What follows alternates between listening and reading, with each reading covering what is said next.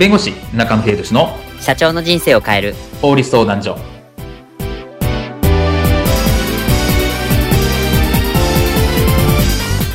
こんにちは弁護士の中野秀俊です。こんにちはアシスタントの堀内隆です。この番組は IT 専門の弁護士中野秀俊がこれはすぐに使える法律主に企業法務の知識を分かりやすくそしてちょっとコミカルにお伝えする番組です。よろしくお願いいたします。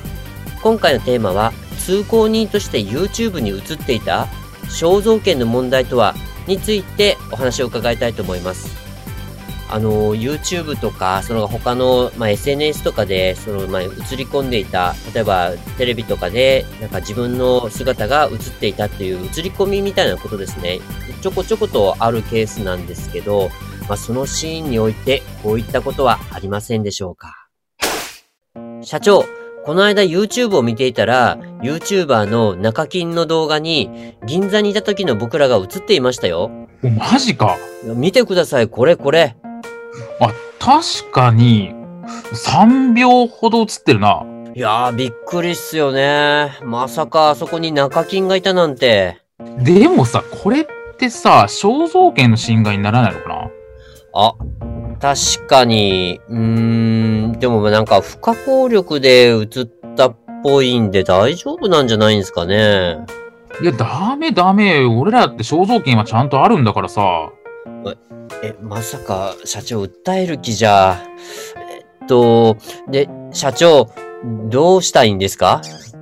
中金の動画に出たから有名人になれるチャンスだな。よし、早速俳優枠で芸能事務所に売り込むぞ。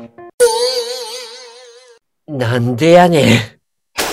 はい。今回のケースは、まあ、YouTube に、まあ、映り込んでいたというところなんですけど、まあ、あの、YouTube にこの映り込んでいた、まあ、撮影した動画に映り込んでいた場合って、これって肖像権に違反するのでしょうか？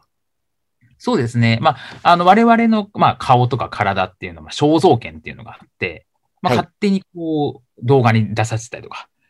公表したりっていうことをされないっていう権利があるんですね。まあ、それは肖像権っていう形なので、もちろんその動画の、まあ、出方っていうんですかね。によっては肖像権の侵害にはなり得るかなとは思います。ただし、その体が勝手に映まあ、体、顔ですね。顔、体が映っていたからといって、まあ、すぐにはですね、肖像権の侵害にはならないっていう形になるんですね。そうなんですね。例えばですけど、まあ、えっ、と、公園とかを撮ってました。我が子の公園を撮って、あの、遊んでる姿を撮っていて、たまたまそこにいた人が映り込んでしまった。うんうん。みたいなところってなると、いわゆるまあ公共の場所、うん誰でも入れるような場所のところに、まあ、ちたまたま映り込んでしまった。みたいなものについては肖像権の侵害にはならないかなと思います。うーん。なるほど。まあ、あの、外で、あの、普通に撮影をして、そこにたまたまその映り込んでいた場合っていうのは、まあ、その肖像権侵害には、まあ、で、される可能性は低いということなんですね。そうですね。まあ、もちろんその公共の場所であったとしても、その一人の人をずっとこう、えー撮っているような、うんそういった場合には当然問題になるし、まあ肖像権の侵害にはなり得るんですけど、まあ、たまたまちょっとの間映り込んでしまったとか、うんっていう場合については肖像権の侵害にはならないかなと思います。じゃあ、外から映した、映った、映したとしても、例えばこういったケースは、まあ、まずいよとかっていうのはありますか？例えば外から家の中を映すとかですよね。そういったものについては、家の中ってのはプライベートな空間ですし、撮影されるってことを想定していない空間なので、ええ。外から家の中を、ベランダも含めてですけど、そうやって家の中のところを映してしまうっていうのは、それはアウトになる。まあ、肖像権の侵害だったり、そういうことになるかなと思いますね。なるほど。まあ、あのー今ね、あの、スマホで、ね、カメラも動画もね、撮影できますし、それから、あの、SNS で、もう簡単にそのアップ今できる環境にいるじゃないですか。なので、あの、なんかこう、自分が撮った動画とか、あの写真がもしかしたら肖像権侵害になるんではないかというふうにちょっとちょっと考えてしまいそうなんですけど、じゃあ実際に肖像権の侵害にならないようにするために、こう、押さえておきたいポイントっていうところはありますでしょうか？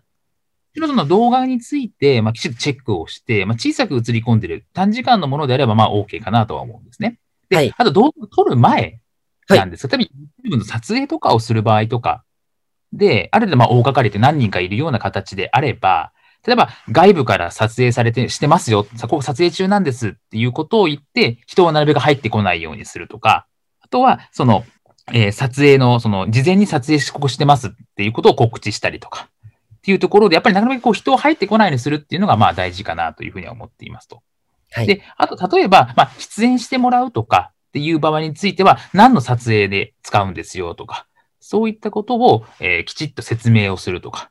して、後からトラブルにならないようにするっていうのが大事かなと思います。意図しなくて自分が映っていたみたいな話になってくるトラブルになる可能性もありますし、まあ、仮に法律上肖像権侵害にならなくてもクレームが入ったりするかもしれないので、まあ、そこのところは結構気をつけた方がいいかなと思いますね。まあ、そこの線引きはちょっと怖いところなんですけど、じゃあ実際にこの肖像権のこの侵害におけるこの損害賠償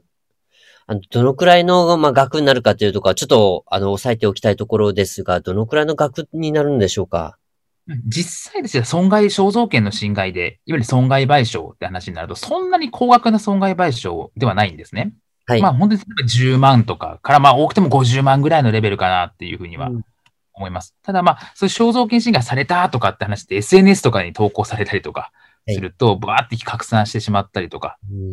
まあ、いわゆる評価リスクのところっていう部分もあるかもしれないので、まあ、そこのところがやっぱ結構大きいかなとは思うので、注意が必要かなと思います。時にその有名人に、あの、出くわしたりとか、もしくは、あの、テレビのロケで撮影をしているとかっていう場合もあるんですけど、まあ、こういったのってやっぱり、あ、撮影してるとかって、こう、なんかついつい動画に収めたり、こう写真に撮ってしまいがちになるんですけど、まあ、こういったのも NG なんでしたよね、確か。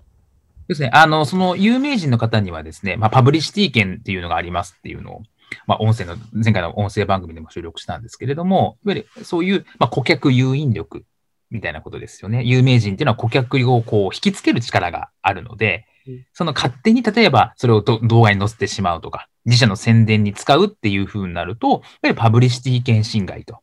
いう話になって、こちらは結構その何百万単位の請求をされる可能性があるっていう形ですね。うん。なので、そういったところも踏まえて、まあ、こう動画やその写真をアップするときは、まあ本当に、えっと、ちょっと注意を払って、まあアップするなり楽しんでいただくっていうことが必要なんですね。あそうですね。はい。今回の弁護士中野秀俊の社長の人生を変える法律相談所はお役に立てていただけましたでしょうか？企業活動において気がつかないうちに違法になっていることやちょっとした法律の知識があれば一気に打開できるそんな法律のエッセンスをご紹介していきますのでこの番組をフォローいいねをお願いいたします。よろしくお願いいたします。ではまた次回をお楽しみに。ありがとうございました。ではまた